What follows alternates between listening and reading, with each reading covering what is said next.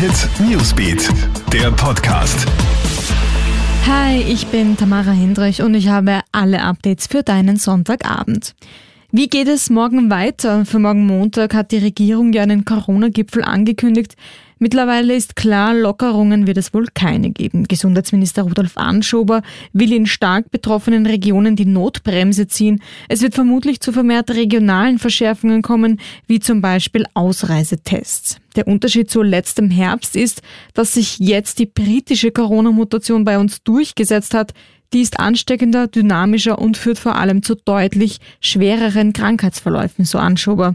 Ungeachtet der dramatischen Situation fordert Wiens Gesundheitsstadtrat Peter Hacker heute die Schanigartenöffnung für Ende März. Wir können von der Bevölkerung nicht verlangen, monatelang eingesperrt zu bleiben.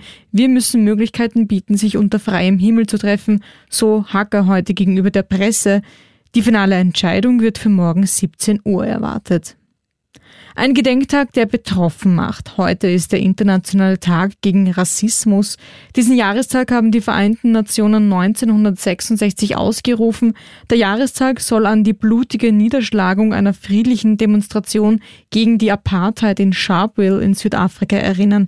Der Rassismusreport des Vereins Zivilcourage und Antirassismusarbeit, kurz ZARA, zeigt, warum es so einen Tag braucht. Demnach haben Menschen im vergangenen Jahr 3039 Mal Rassismus erlebt.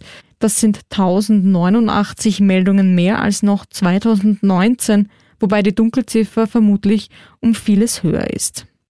Und wieder ein Sieg für Österreich in Lenzer Heide. Manuel Feller beendet die alpine Ski-Weltcup-Saison mit einem Sieg im Slalom.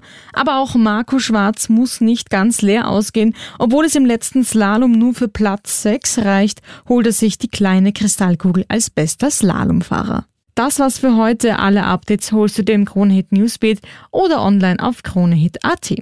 Schönen Sonntagabend wünsche ich dir noch. Hit Newsbeat, der Podcast.